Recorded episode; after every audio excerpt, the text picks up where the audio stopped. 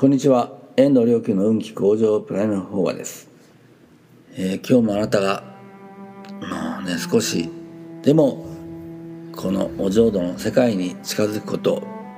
心がね内から内なる浄土が内なる宇宙大霊がこう湧いてくることを願って発信したいと思います。はいこの、えー、今まあ無料授業のねずっと、えー、やってきてましたはい。えー、次はで次のパートはですねもう大体こうお浄土がどんな素晴らしいところかっていうのがまあ、えー、出てきてですね。でその後、まあ、おお釈迦様がこう阿南に、えー、言うわけですね。仏阿南に告げたものと。でこのお浄土の、えー、無料呪物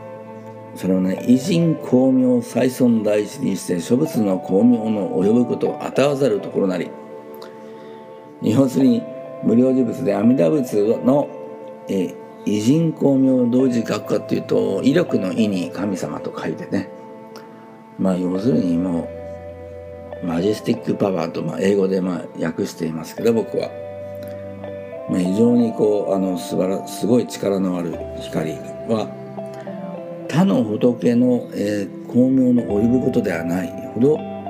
最尊最も尊く第一ナンバーワンであるというふうに、えー、伝え伝えてですねさらにこの仏の光の100はこの仏はね、えー、100仏の世界だから100の仏様の、えー、世界あるいは千仏の仏の世界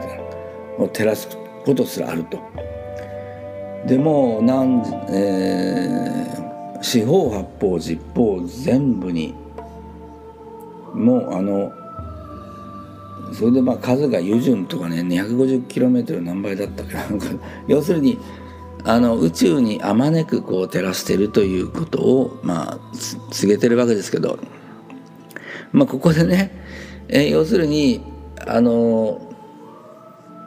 いわゆる伝統的な浄土教においては、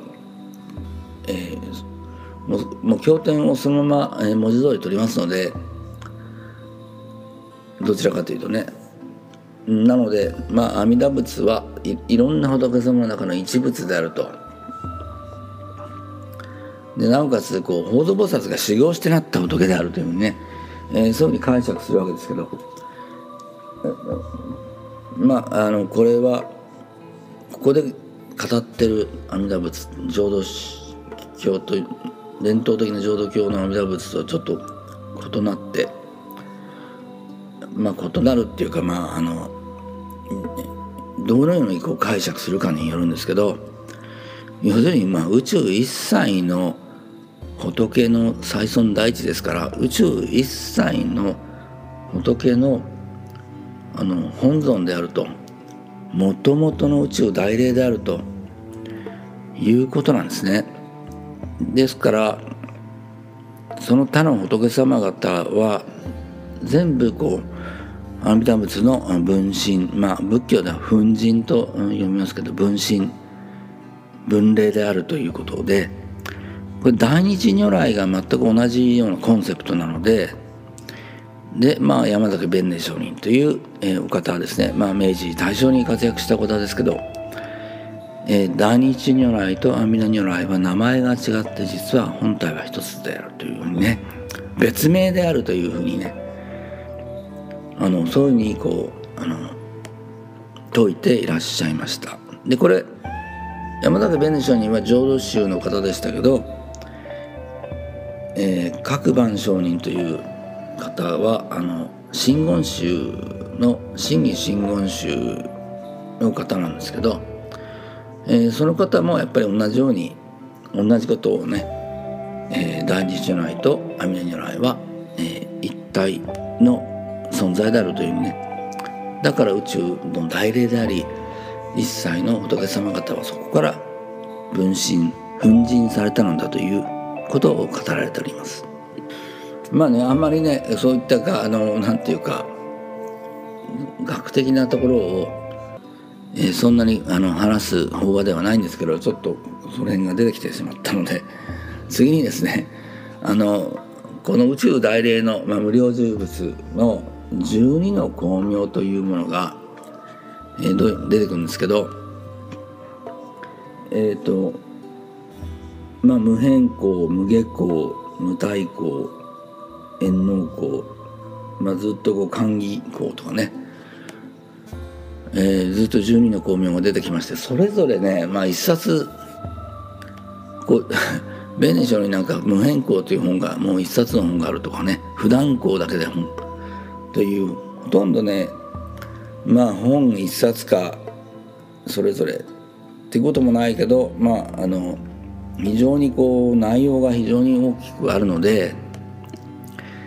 で実はですねあのこれについては、えー、本を書いておりますのですで、えー、に書き終わってますのでまあそれが出版した格付に読んでいただければと思いますね。どうしてもちょっとあの学学的なところになりますのでまあ面白いっちゃ面白いんですけど、うん、まだ一部だけちょっとねざっと申し上げるとですねあの遠納鉱物っていう仏様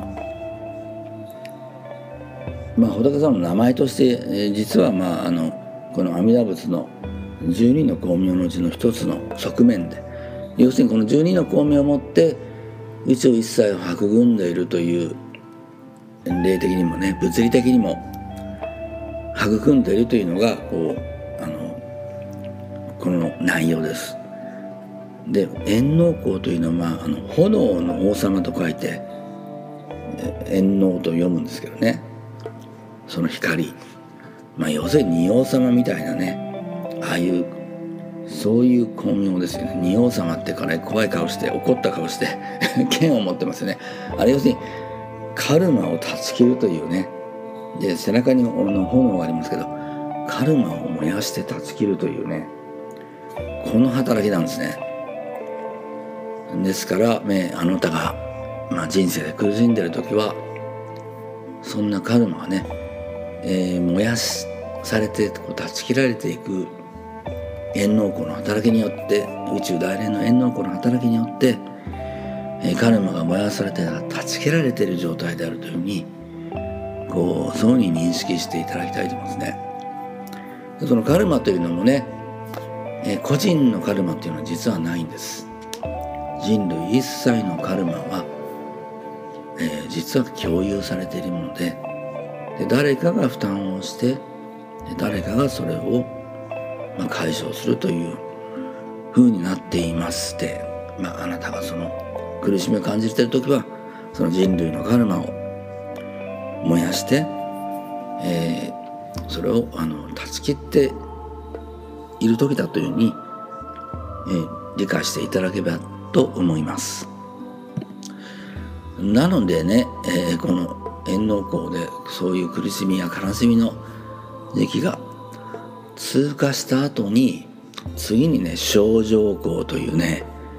えー、アーティスティック芸術的なこう光美しさを感じる時は症状光は自分の心の中にこう反映してる時なんですね。夕焼けをね見て美しい花を見て美しいっていうのは花そのものとかね夕焼けそのものが美しいんじゃなくてそれ自分の中の症状光が反映してそれを感じるんですね。ですからもう感じないとか全然感じないですからねなんか。でもそんな気分じゃないみたいな時はね。でも感じる時っていうのもそれはそういうことなんですね。もちろんその感性が開いていないと、うん、それは美しさは感じないのでその感性を開いてくださるのが、えー、症状教です。症状項ですね。ちゃんと順番的にうまくできてますね。苦しみや悲しみを通過した後は症状項が開けて心が透明にこう美しくなるという、うん、秋悲しみは遠くへ行きそして静かになったというね。空の洞だったかなこれ立花道蔵というねその戦争中の詩人の本だったと思うあの詩人だったと思います80年前ぐらいですから。え、ということで、あの、僕あなたもねそんな苦しみの時期や悲しみの時期があるかもしれませんけれど、え、次の症状校に触れて、え世界を美しく、え感じられますように。心が透明になりそして人生をアートにされますように。